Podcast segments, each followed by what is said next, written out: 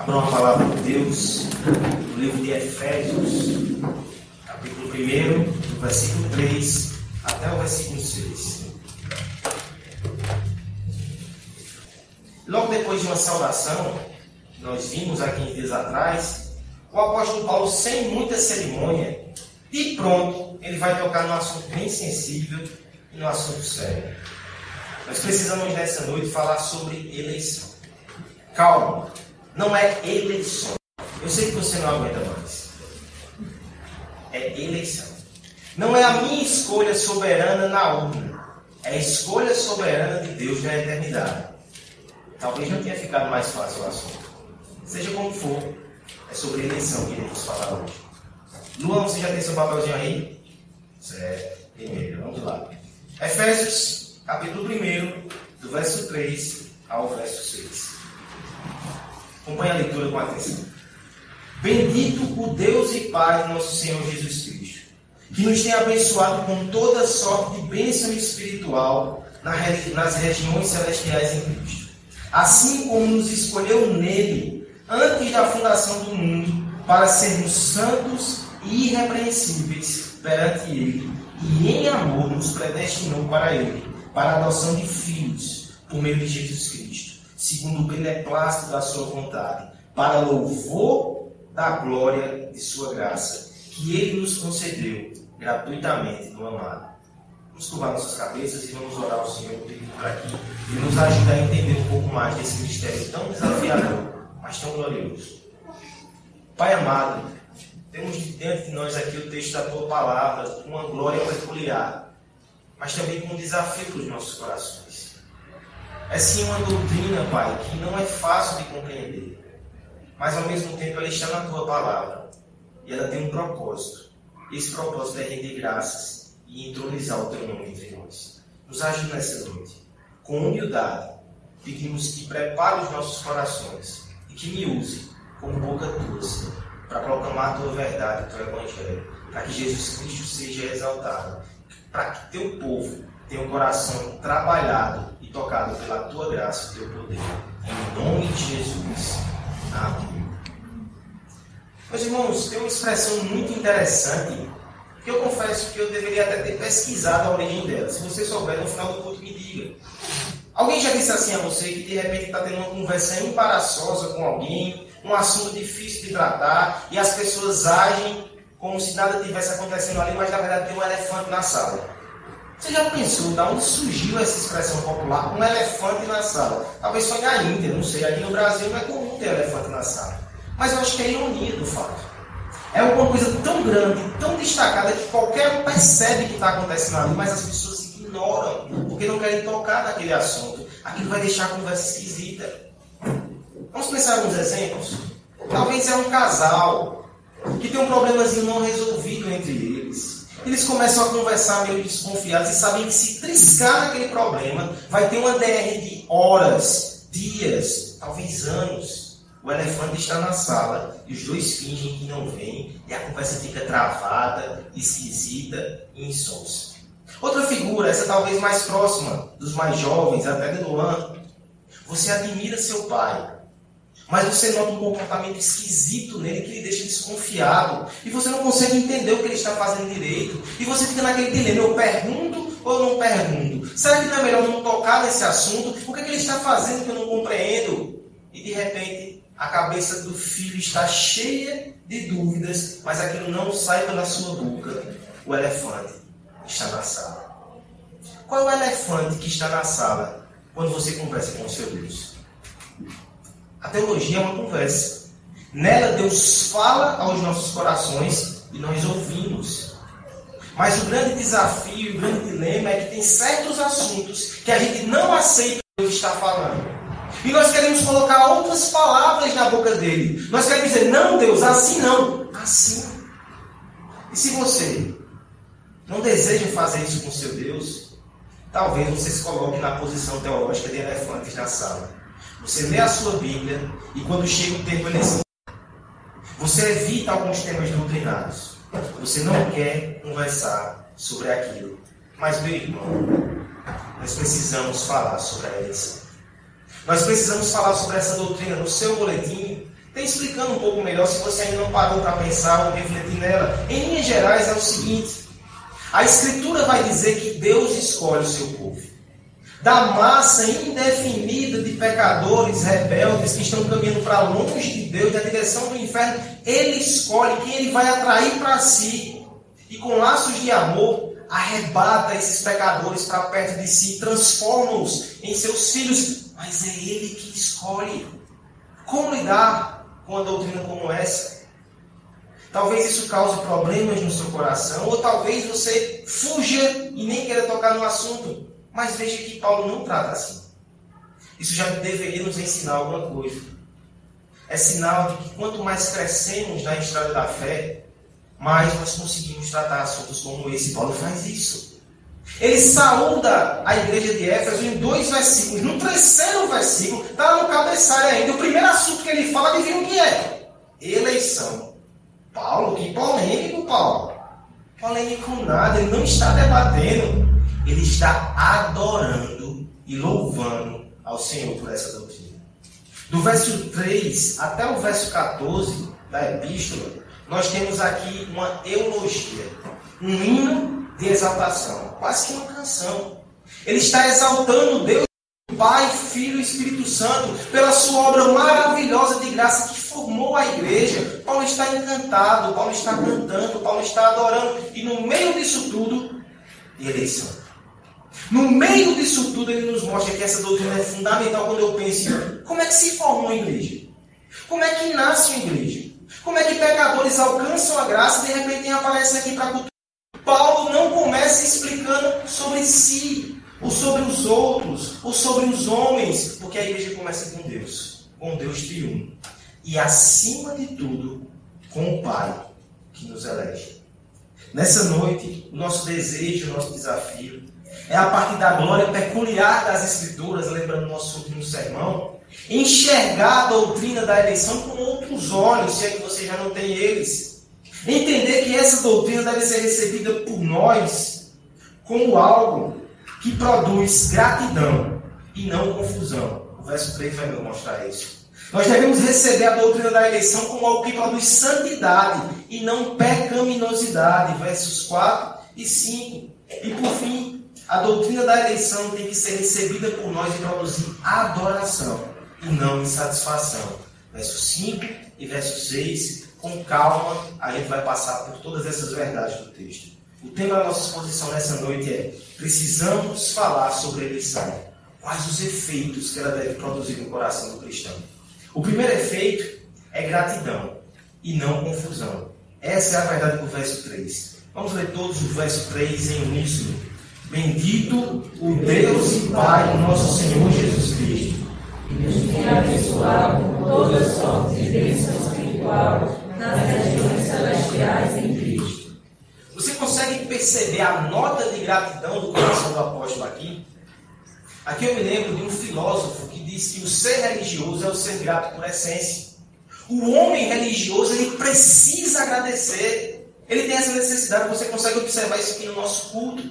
Isso é tão interessante, porque creio eu que todo homem é religioso, mesmo que seja um ateu, que aqueles que negam o Senhor, eles sentem um buraco, um vazio, porque não tem quem agradecer.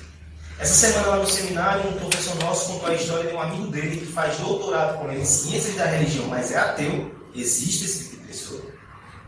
Que ele sofreu um acidente numa PR lá em Recife. Passou quatro meses sumido, depois voltou. E quando voltou para a turma de doutorado para dar o seu testemunho, uma das coisas que ele deixou escapar foi o seguinte: na hora que eu caí da moto, que o carro quase passa por cima de mim, mas eu sobrevivi. Deu uma vontade de dizer, obrigado, Deus, mas não tem a quem agradecer. O homem, ele tem um impulso de gratidão no seu coração. Mas o pecado, ele faz confusão. O pecado faz com que eu agradeça a mim mesmo. O pecado faz com que eu agradeça aos homens e tire a gratidão de Deus. Mas deixa eu dizer um negócio. Pense num remédio bom para colocar a gratidão no canto certo, que é a doutrina da eleição. Eu sei que para muitos ela produz confusão, mas não foi para isso que Deus deu, não. Deus deu a eleição para produzir gratidão no nosso coração. Veja o apóstolo. Ele começa no verso 3 dizendo: Bendito o Deus. Ele está bendizendo ao Senhor. Ele está dizendo que Deus é digno de ser louvado e de ser exaltado. Ele não está aqui nos chamando para um debate. Ele não está dando sequer uma palestra. Ele está entronizando e adorando o Senhor, dizendo: Quer vir junto? Quer vir junto louvar o Senhor? Eu estou de joelhos. Eu estou prostrado. Eu estou com as mãos erguidas. Se você quiser me acompanhar, venha. Esse é o meu Deus bendito.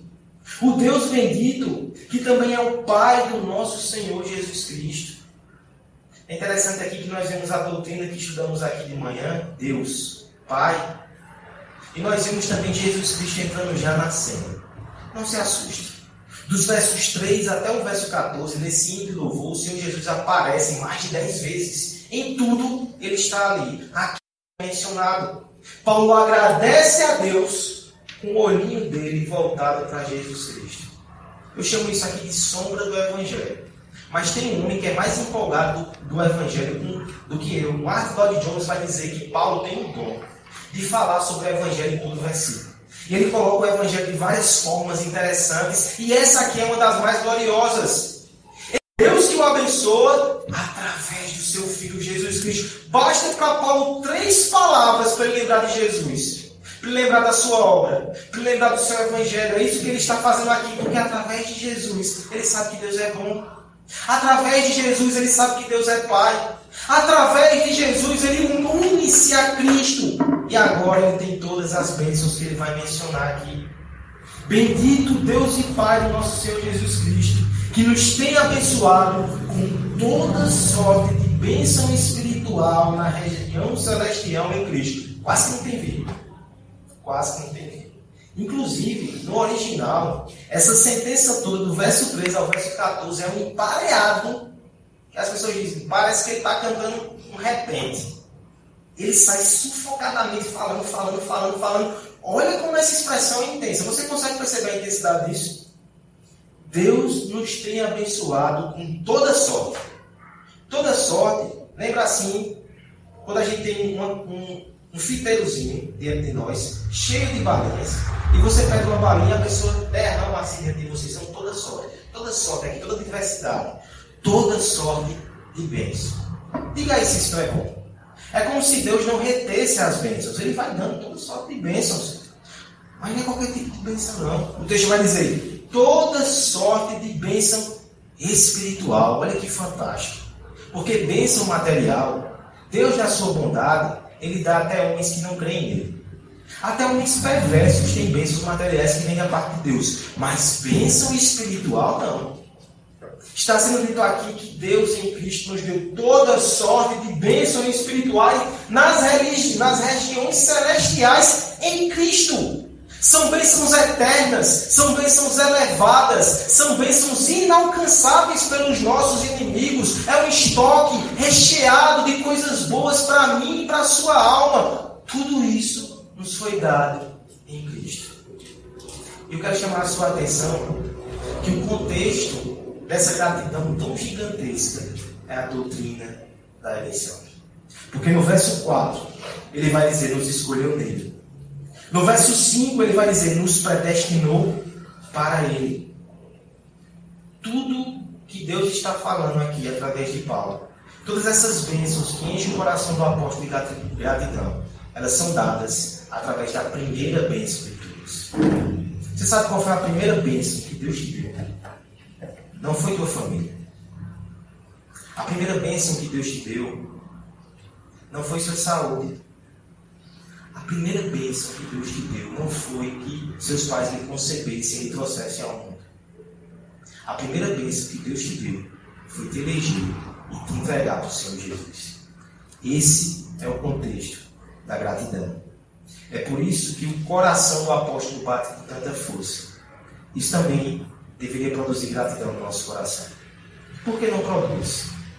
Porque nós precisamos confessar que às vezes traz confusão, a gente não entende direito isso. Como assim Deus escolhe? Aqui eu gosto de trazer a ideia que Lutero desenvolveu para nos ajudar a entender essa confusão no nosso coração. Ele diz assim: Nós somos homens na escuridão por causa do pecado. No meio daquela, daquele breu, daquele escuro, tem uma primeira luz que aparece dentro de nós que é chamada da luz da natureza. Talvez por ilustração, você possa pensar a luz da lua. Se você está num breu gigante dentro de casa, você não enxerga nada. Mas se você sai do lado de fora, tem a luz da lua que dá uma iluminadazinha, você vê vulto. Essa é a luz da natureza que Deus dá a todos os homens. Os homens cegos espiritualmente, eles conseguem tatear e enxergar algumas coisas. Mas aí o vai dizer, tem uma segunda luz que é mais forte. É a luz da graça. É quando a gente conhece o Senhor Jesus Cristo. É quando a gente crê na palavra de Deus. E agora uma nova luz foi ligada dentro de casa. É uma lâmpada dessa, tá? Certo casa ela fica dentro do gesso e faz sombra. A gente não consegue ver tudo perfeitamente. Às vezes é só uma velhinha, porque a gente está aprendendo ainda. Aí você aprende um pouco mais, vira uma lamparina. Ilumina algumas coisas. Mas você não consegue ver tudo com perfeição ainda. Tem coisas que estão distantes que a gente não consegue entender. Aí Lutero vai dizer, vai ter um dia que vai ter a terceira luz, a luz da glória. É quando o próprio sol da justiça vai ser revelado diante de nós com tanto poder que tudo vai ficar tão claro.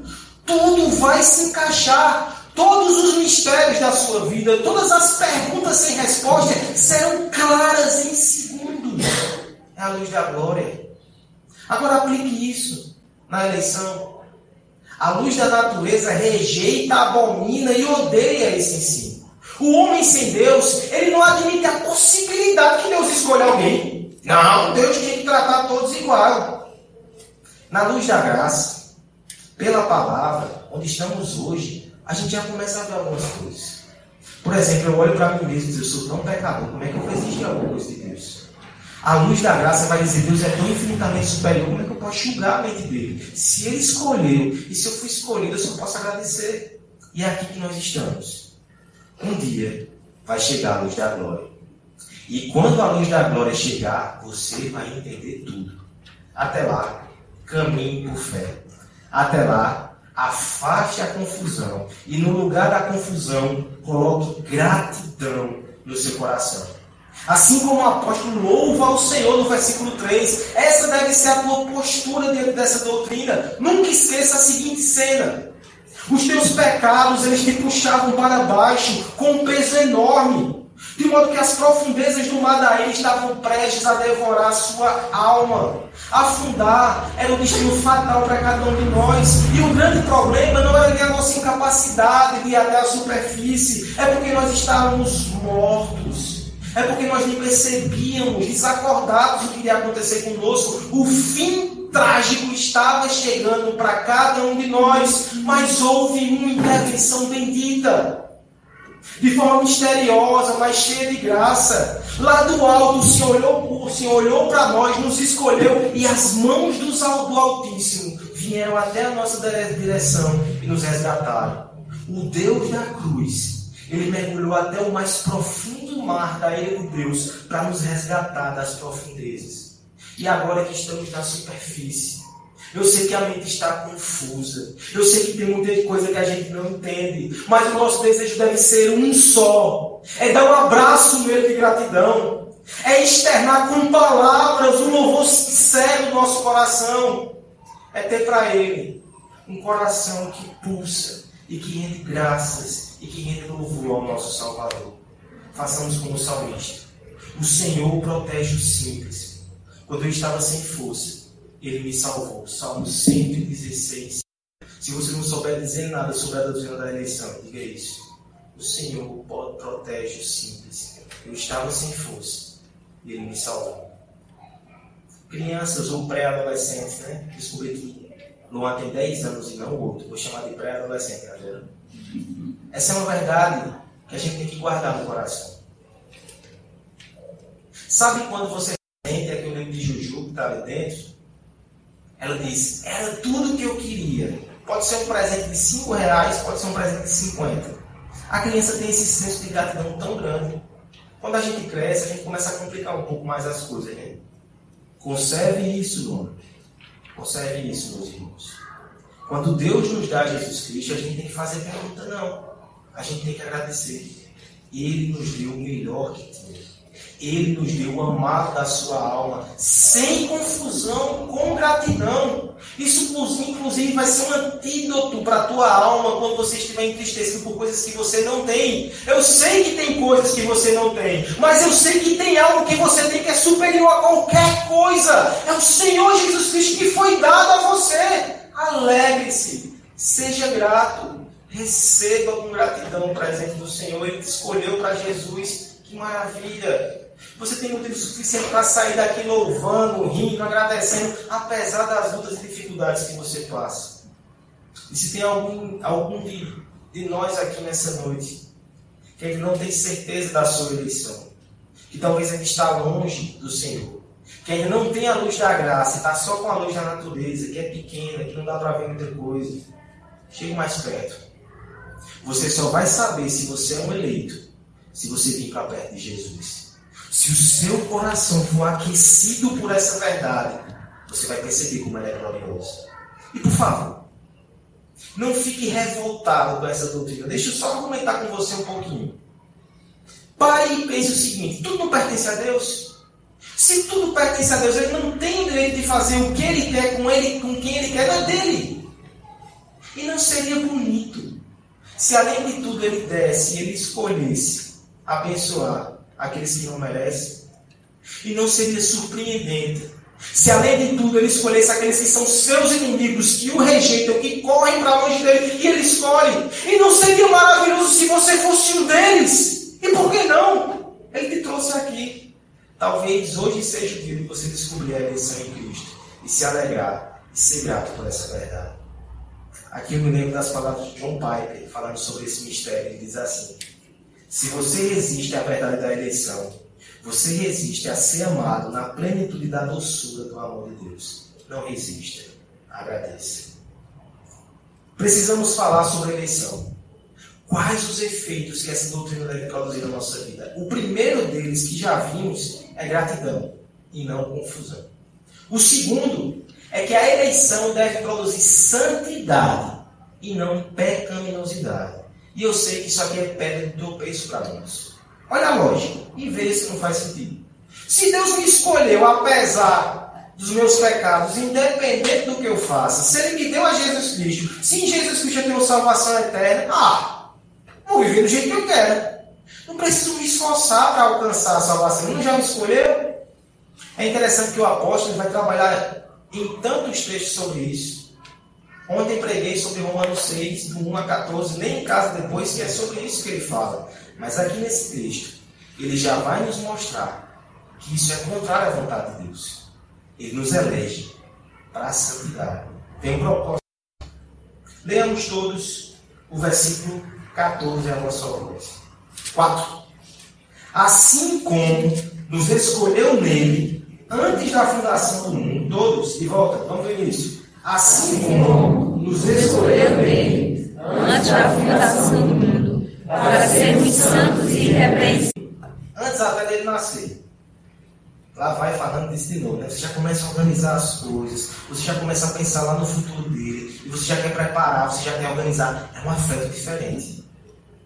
Agora imagine Deus, que antes da eternidade pensou em Viviane, e já começou a preparar todos os passos para um dia que ela iria se encontrar com ele. Você percebeu como isso é profundo? O que Paulo está dizendo é que desde o seu primeiro passo nessa terra, Deus estava por trás de tudo, lhe trazendo para perto dele. Ah, ele fechou tantas portas, ele abriu tantas outras, foi tantas feridas que ele permitiu, foi tanto livramento que você não percebeu. Ele estava lhe atraindo desde a eternidade. Se você tiver a humildade suficiente para enxergar a grandeza disso, seu coração vai continuar aquecido e grato. Aqui eu me lembro do relato fantástico de Spurgeon sobre essa doutrina. Deus me elegeu antes da fundação do mundo. Ele diz assim: Eu creio na doutrina da eleição, porque estou bem certo que se Deus não tivesse me escolhido, eu nunca teria me escolhido. E tenho certeza que Ele me escolheu antes de eu nascer. Caso contrário, ele nunca, ele nunca teria me escolhido depois. Ele deve ter me eleito por razões desconhecidas por mim. Porque eu nunca pude encontrar nada, nada, qualquer razão em mim mesmo pela qual ele devesse me olhar com um amor tão especial. Paulo está mostrando mais e mais como essa doutrina tem que gerar gratidão, até que finalmente ele chega no para. Assim como nos escolheu nele antes da fundação do mundo, para. Deus escolheu cada um de nós com um propósito. Qual é o propósito? Para sermos santos e irrepreensíveis. Por favor, veja o Evangelho aqui de novo. Deus não te escolheu porque você é santo. Deus não te escolheu porque você é irrepreensível, mas Ele te escolheu para ser assim. Não são as suas obras que vão impressionar Deus. Ele vai dizer, é, vou salvar esse camarada. Não. Ele pega você no seu pecado e diz, agora eu vou fazer dele alguém impressionante através de Jesus Cristo. Você não foi salvo pela sua bondade, você foi salvo para ser bom. Você não foi salvo pela sua santidade, você foi salvo para ser santo. Você não foi salvo porque você é especial, você foi salvo para ser transformado em alguém especial, a imagem do próprio Filho de Deus. Romanos 8, 29. Pois aqueles que de antemão conheceu também os predestinou para serem conforme a imagem do seu Filho Jesus Cristo assim como nos escolheu nele, antes da fundação do mundo, para sermos santos e irrepreensíveis perante ele. Essa é a ideia. O Deus, o Deus que te escolheu, ele quer que você seja apresentado a ele santo. Santos e irrepreensíveis são duas palavras que dentro da Bíblia, especialmente no Antigo Testamento, dizem respeito ao sacrifício perfeito que os ofertantes levavam ao altar de Deus. A ideia agora como o apóstolo vai dizer outras passagens, é que você que foi eleito e salvo, você está preparando o seu coração e a sua mente e as suas mãos para ser um sacrifício perfeito, entregue a Deus. Essa é a razão da santidade. É por isso que a gente batalha para viver uma vida diferente. Eu sei que é forte, mas o apóstolo vai amarrar ainda mais o versículo 5. Quando ele diz assim: nos predestinou para Ele para a adoção de filhos por meio de Jesus Cristo. Além de tudo isso, em amor, em amor, Ele nos escolheu para ser seus filhos. Pense na adoção, como é fantástico. Pais biológicos e naturais, às vezes têm os seus filhos sem querer. Aconteceu. Às vezes têm os seus filhos quando não se acham prontos às vezes tem filhos e os rejeitam, os entregam para outros, mas pai adotivo não. Pai adotivo é uma decisão de amor, intencional e sacrificial. E é isso que Deus faz. Ele nos escolhe, Ele nos ama, Ele nos acolhe. É por isso que você tem que ser santo. Perceba os laços de amor. Ele diz: Esse aqui é meu. Eu vou colocar sobre ele o amor. Eu vou ter cuidado com a vida dele, eu vou atrair ele para mim. Perceba os vínculos familiares agora, ele é meu filho. Isso é uma glória incomparável. Isso é uma glória eterna. Como é que um filho deve responder a um pai tão maravilhoso? Com honra, com temor, com amor. Assim como desde a eternidade ele preparou os seus passos na direção dele. Sabe o que a gente faz agora que descobre essa verdade? Os meus passos daqui em diante eu também preparo na direção dele, como resposta. Eu estou imitando meu pai. Alguns não entendem essa doutrina porque eles só pensam no aspecto judicial. É assim. Eles imaginam um Deus que está lá com seu martelo. E de repente ele olha, para você, pecador, infrator, ele está perdoado. Eu vou condenar outro aqui no seu lugar. Vai embora. E aí você pensa, ah, agora eu posso fazer tudo o que eu quiser, mas essa figura está incompleta. Deus é o santo juiz, mas depois de nos absorver em Cristo, Ele tira a toga, Ele chama você, Ele abraça, Ele diz: Você é meu filho, você vai lá para casa comigo agora. Eu vou trabalhar na sua vida. Eu estou lhe adotando. E a minha graça vai transformar o teu coração de passo em passo, de fé em fé. Meus irmãos, responder à doutrina da eleição com mais pecado é demoníaco. Como filhos de Deus, nós temos que responder com santidade e desejo de agradar ao nosso Senhor. O princípio é claro: casa nova, vida nova. Nós vivíamos lá fora desse mundo mal, desse mundo hostil. E lá o que imperava Era a lei da vaidade, do orgulho e da guerra. Era briga. Não tinha como ter comunhão, mas aqui dentro não. Fomos aceitos e acolhidos na casa do Senhor. Aqui tem comida farta. Aqui tem abraços sinceros, tem laços de afeto que nos envolvem, que trabalham no nosso coração. A paz de Deus é o cobertor que nos aquece nos dias frios. A justiça de Deus é a roupa que nos adorna. Casa nova, vida nova. Se a tua moradia mudou, abandone os trapos do passado você não precisa mais ter aquela mentalidade de gangue, eu por mim mesmo contra todos. Agora você pode ter um senso de família e solidariedade no seu coração. Você não precisa mais ter o seu amor pela sarjeta, eu amo o lixo, eu quero me revirar no lixo. Você ama a pureza que você encontra nessa casa nova, que você encontra no seu pai, que você encontra no seu irmão Jesus Cristo. Nós não pertencemos mais às trevas, nós pertencemos agora à família do Pai da luz. Quem foi adotado por Deus ama a santidade que foi dele. Casa nova, vida nova. Esse é o princípio. Até uma criança pode entender. Luan, teu pai e tua mãe te amam de forma incondicional. Nada do que você fizer nesse mundo vai fazer com que eles deixem de te amar. Mas que tipo de filho você seria que ia confiar nisso e agora vai dar trabalho a eles, não vai honrar eles, não? É porque você sabe que ele ama você que eles amam você, que você vai se esforçar para agradar a eles e para honrar eles.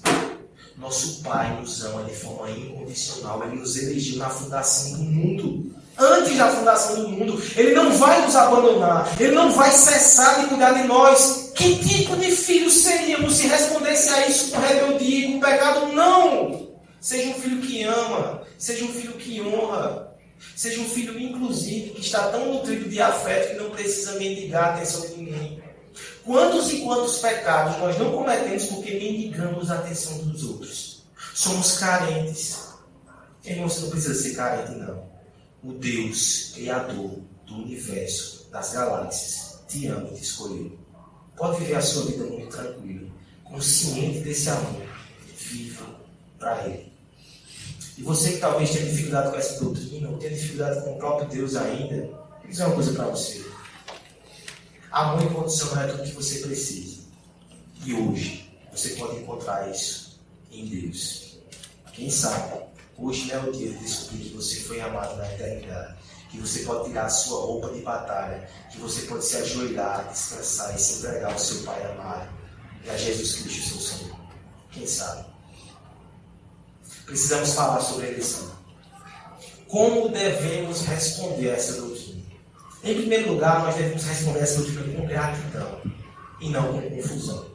Em segundo lugar, nós devemos responder à eleição com santidade e não com pecaminosidade.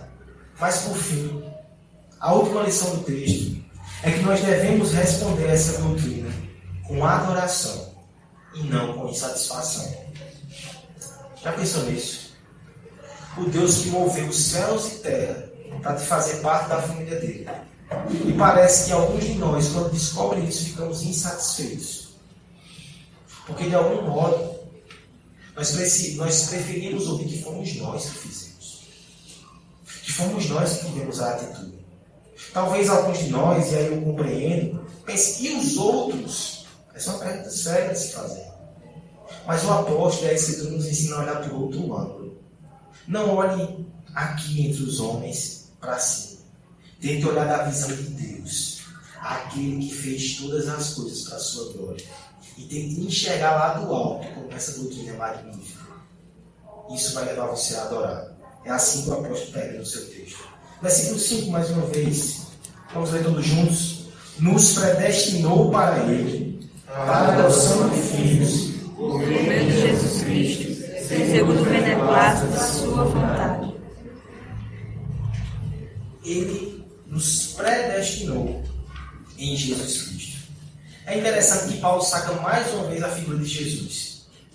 É como se ele dissesse o seguinte: Eu sei que essa verdade é um pouco assustadora. Toda vez que você tiver medo, olha para a cruz. Lembra que aquele que escolhe, aquele que salva é o Deus crucificado. Toda vez que você estiver diante do mistério da Escritura, lembra da cruz. Ela nos mostra quem é esse Deus que escolhe, quem é esse Deus que salva, ela nos aponta para Cristo. Eu sei que nós estamos entrando aqui num véu. E nesse véu do outro lado está a eternidade. Que coisa assustadora. Eu sei que a gente chega na eternidade, a gente vê o Pai, o Filho e o Espírito Santo escolhendo para si. Mas não é só isso. Perceba que nessa conversa, nessa decisão, há uma das pessoas da Trindade que diz: Eu vou morrer no lugar deles. E não só isso. Há um pai que diz que essa é a minha boa vontade, enviar o meu filho para morrer por esses pecadores. O final do versículo 5 vai dizer: segundo o beneplácito da sua vontade. Pai, você chamaria de beneplácito, de vontade boa, entregar o seu filho para morrer por alguém? Deus fez isso. Ele não entregou Jesus Cristo como esquiaria.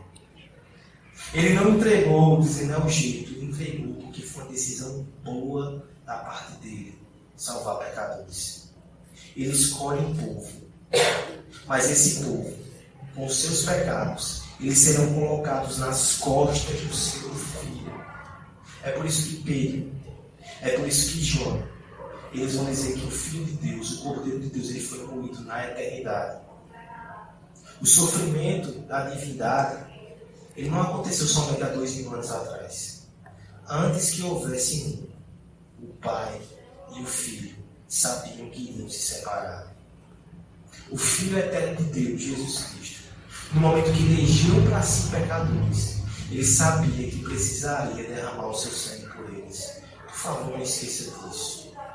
Quando você vê uma doutrina dessa, não esqueça disso. Há sangue aqui. Esse sangue não é seu, não. Esse sangue é do Cordeiro de Deus, Jesus Cristo. Antes de qualquer coisa, lembre disso. Nos predestinou para Ele, para a adoção de filhos por meio de Jesus Cristo, segundo o beneplácito da sua vontade, para quê? Para o louvor da glória da sua graça.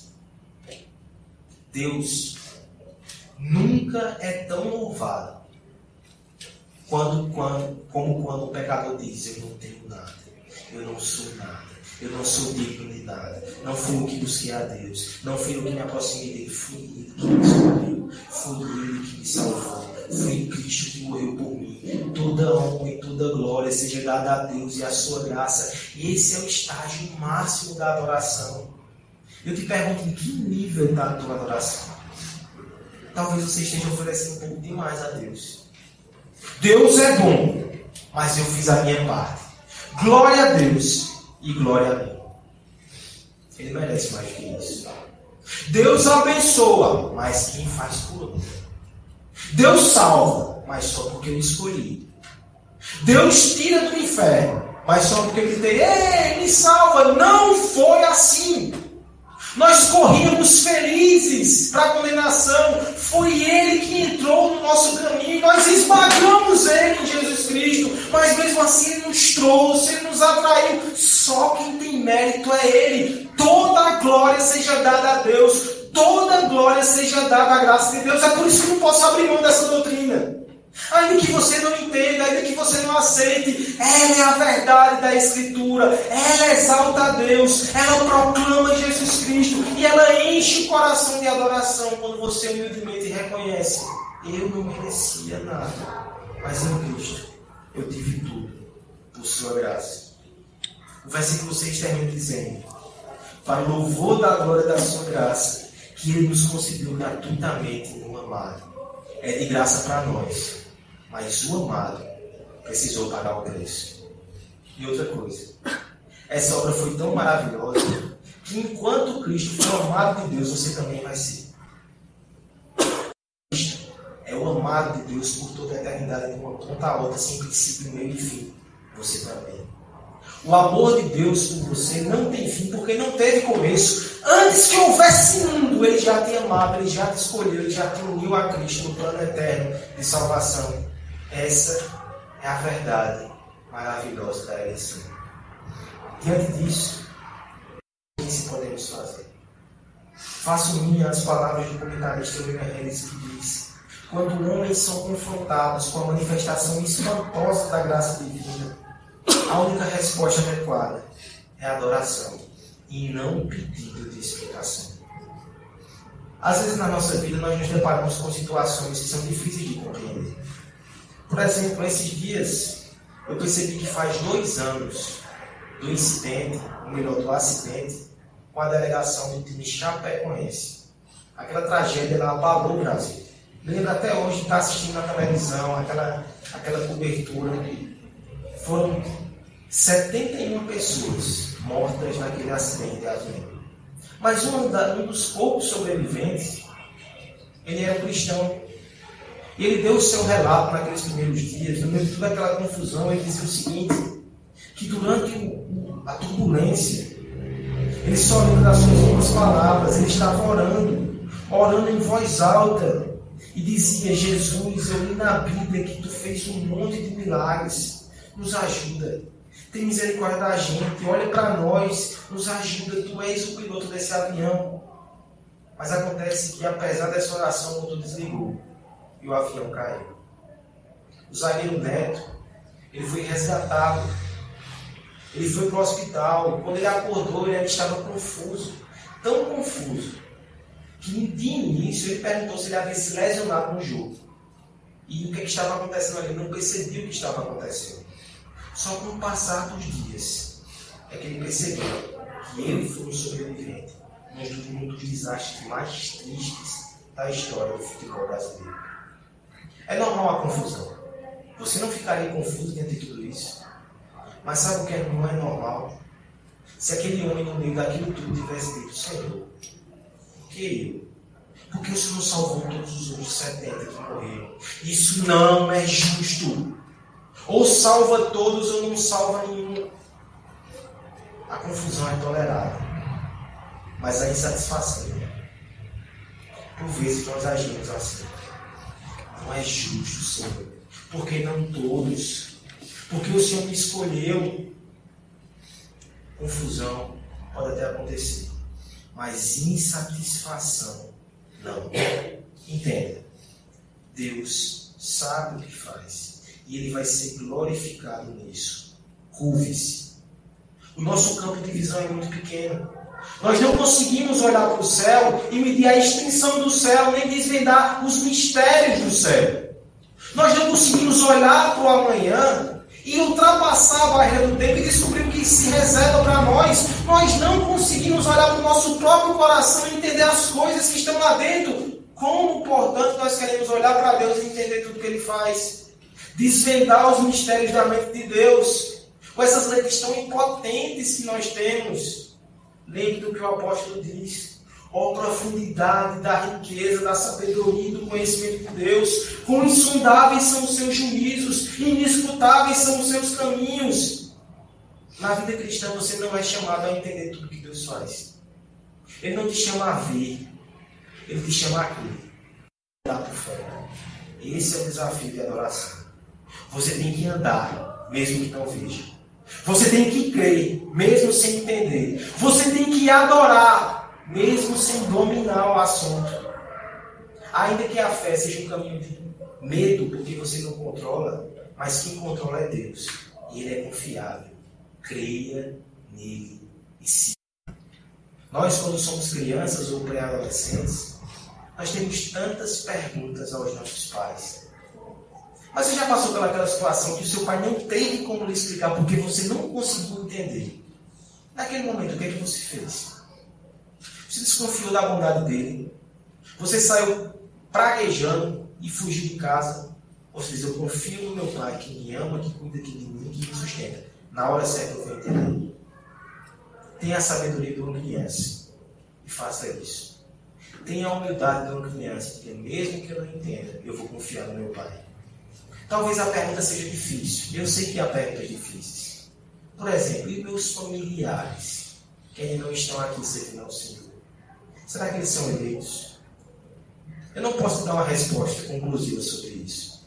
Mas o que eu posso dizer é o seguinte: o Senhor prometeu que o seu povo vai ser incontável, assim como é a areia do mar e as estrelas do céu.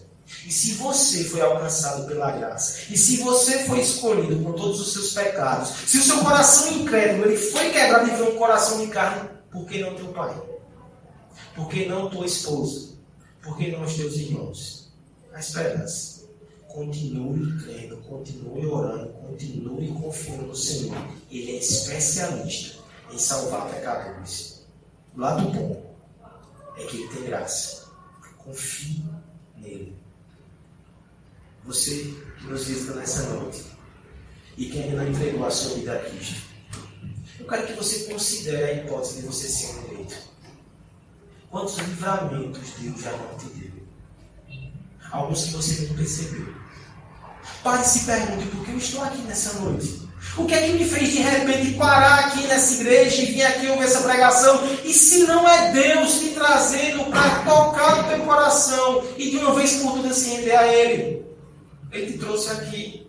Essa pode ser a grande noite da sua vida. Eu creio nisso. Porque eu creio em Deus que salva pecadores por graça e por misericórdia. E a maior prova é que Ele te salvou sem merecer. Ele pode te salvar também. Essa é a misteriosa doutrina da eleição. O pastor passa a dizer o seguinte: ao invés de encontrar problemas com Deus pelo seu trato completamente injusto com alguns pecadores que merecem o inferno, que tal adorá-lo por seu eterno e gracioso amor salvador, que alcançou outros que mereciam o mesmo inferno e a mesma condenação? Nós somos esses pecadores. Vamos adorar o Senhor, que nos salvou Jesus Cristo, que nos elegeu. Diante dessa verdade, nós não responderemos todas as perguntas. Mas nessa parte final, eu quero tentar responder algumas que são importantes. A primeira delas, como eu sei se eu sou eleito? E aqui eu estou falando para você que tem dúvidas muito concretas, porque você tem andado longe de Deus. Como saber se eu sou eleito? Talvez você esteja fazendo a pergunta pela ótica errada. Um pregador do passado, Jorge Whitfield, dizia o seguinte: eleição é faculdade. Arrependimento e fé em Cristo é a escolha. Você tem que se arrepender. Você tem que crer. Como é que eu sei que você é o eleito? Se você abraça Jesus Cristo. 1, 4 5 diz assim. Sabemos, irmãos, amados de Deus, que Ele os escolheu, porque o nosso Evangelho não chegou a vocês com palavras, mas também em poder. Como você lida com o Evangelho? É só palavra ou é poder? Se for poder, aqui está alguém que foi escolhido por Deus. Se você é um daqueles que hoje está sentindo o seu coração inflamar como nunca, deixa eu te dizer que a casca está, está se quebrando. E dentro desse casulo está saindo um lindo eleito de Deus. Por favor, não tenha medo. Venha. Dentro da doutrina da eleição, você, você que está longe de Deus só tem duas opções. A primeira delas é dizer: eu vou tentar chegar perto desse Deus. Eu quero saber se sou eu um desses. Eu quero fazer tudo que esteja ao meu alcance. Até que eu tenha a paz de dizer, graças a Deus, eu entendo que eu fui salvo, que eu fui escolhido. E a outra dizer, ah, tudo depende de Deus. Vou seguir a minha vida. Se eu for, Ele me chama. Aquele que age da segunda maneira está mostrando que não é um escolhido. Aquele que sai do seu coração incomodado. Quanta esperança há. Que maravilha. Deus te incomode muito nessa noite. Que você só descanse. Quando com lágrimas nos olhos você conseguir dizer: Eu pertenço a Jesus Cristo. Por outro lado, nós temos aqui irmãos sinceros que têm uma vida de serviço ao Senhor, mas às vezes, por causa dos seus pecados, eles têm dúvidas se realmente são eleitos. Eu creio que nenhum cristão pode passar ileso esse tipo de coisa. Quando a gente peca, quando a gente falha, quando a gente esfria na fé. E aqui eu me lembro do reformador Lutero mais uma vez, aconselhando algumas pessoas, tem cartas dele sobre isso. Ele chega para uma pessoa e diz: Olha, quando o diabo ficar te acusando, olhando para a sua própria vida, diga inimigo da minha alma. Quem disse que eu preciso olhar para mim mesmo? Eu tenho que olhar para Jesus Cristo. Quanto mais eu olho para Ele, mais eu descubro que amo Ele, mais descubro que Ele me ama, mais descubro que eu sou dele, que Ele é meu e que eu sou salvo e um eleito por causa de Cristo. Meus irmãos, você quer saber se você é eleito? Quanto o seu coração crê, abraça e confia no Evangelho de Jesus Cristo. Olhe para Ele, abrace Ele. O eleito é aquele que ama Jesus. Por fim, uma outra implicação dessa doutrina para a vida da igreja Nós estamos aqui começando uma igreja. E por que Paulo entendeu que era importante que a igreja entender isso logo de cara? É a primeira verdade que ele trabalha. Porque quando nós cremos que Deus é soberano e que Deus escolhe o seu povo, nós sabemos que é Ele que vai edificar essa igreja. É Ele que vai trazer pecadores para cultuar Ele aqui. Então você pode descansar. Deus forma, elege e cria a sua igreja. Quando nós entendemos isso, nós entendemos que quanto mais uma igreja compreende a eleição, mais ela adora com profundidade. Mais ela participa da liturgia com o coração quebrantado. Nós entendemos que há pecadores aqui nesse bairro que vão ser alcançados pela graça, porque Deus não trouxe essa igreja para aqui em vão. Tem pessoas que ele escolheu na eternidade. E ele escolheu o dia 2 e 3 de fevereiro para abrir esse trabalho. Porque no momento certo ele vai alcançar essas pessoas. Pela graça de Deus. Para a glória de Deus. Vamos participar disso. Vamos participar do plano eterno de Deus sendo realizado diante dos seus olhos. Que privilégio. Deus forma a sua igreja. É uma doutrina misteriosa. Mas é uma doutrina linda. A gente não vai conseguir domá-la. Eu não estou dizendo que ela é fácil. Mas, por favor, não tenha medo dessa conversa. Sente, ouça e responda ao seu Deus. E se por acaso as pessoas lhe perguntarem, você é um eleito? Deixa eu usar as palavras de Calvino. Ele dizia assim: se alguém perguntar a mim por que razão eu fui incluído na salvação do Evangelho, por que razão eu recebo tantas bênçãos do céu, por que razão os portões celestiais estão abertos para um pecador como eu, ele vai dizer: Eu não sei. A única coisa que eu posso fazer é te levar lá para a eternidade, te mostrar o Pai, o Filho e o Espírito Santo me escolhendo. Humildade. Depois de lá, você pode ir para a cruz e dizer: Está aqui meu filho comprado. Eu não sei por que Jesus me amou mas eu sei que ele me amou e ele se entregou por mim. Essa é a doutrina da eleição. A gente não controla ela, a gente não domina ela, a gente é dominado por ela. Ela nos faz responder com gratidão, com santidade e com adoração. Adore ao Deus que te escolheu e que enviou Jesus Cristo para morrer por você. Adore ao Deus que te trouxe aqui para ouvir sobre a eleição dele nós somos escolhidos. Vamos cantar isso?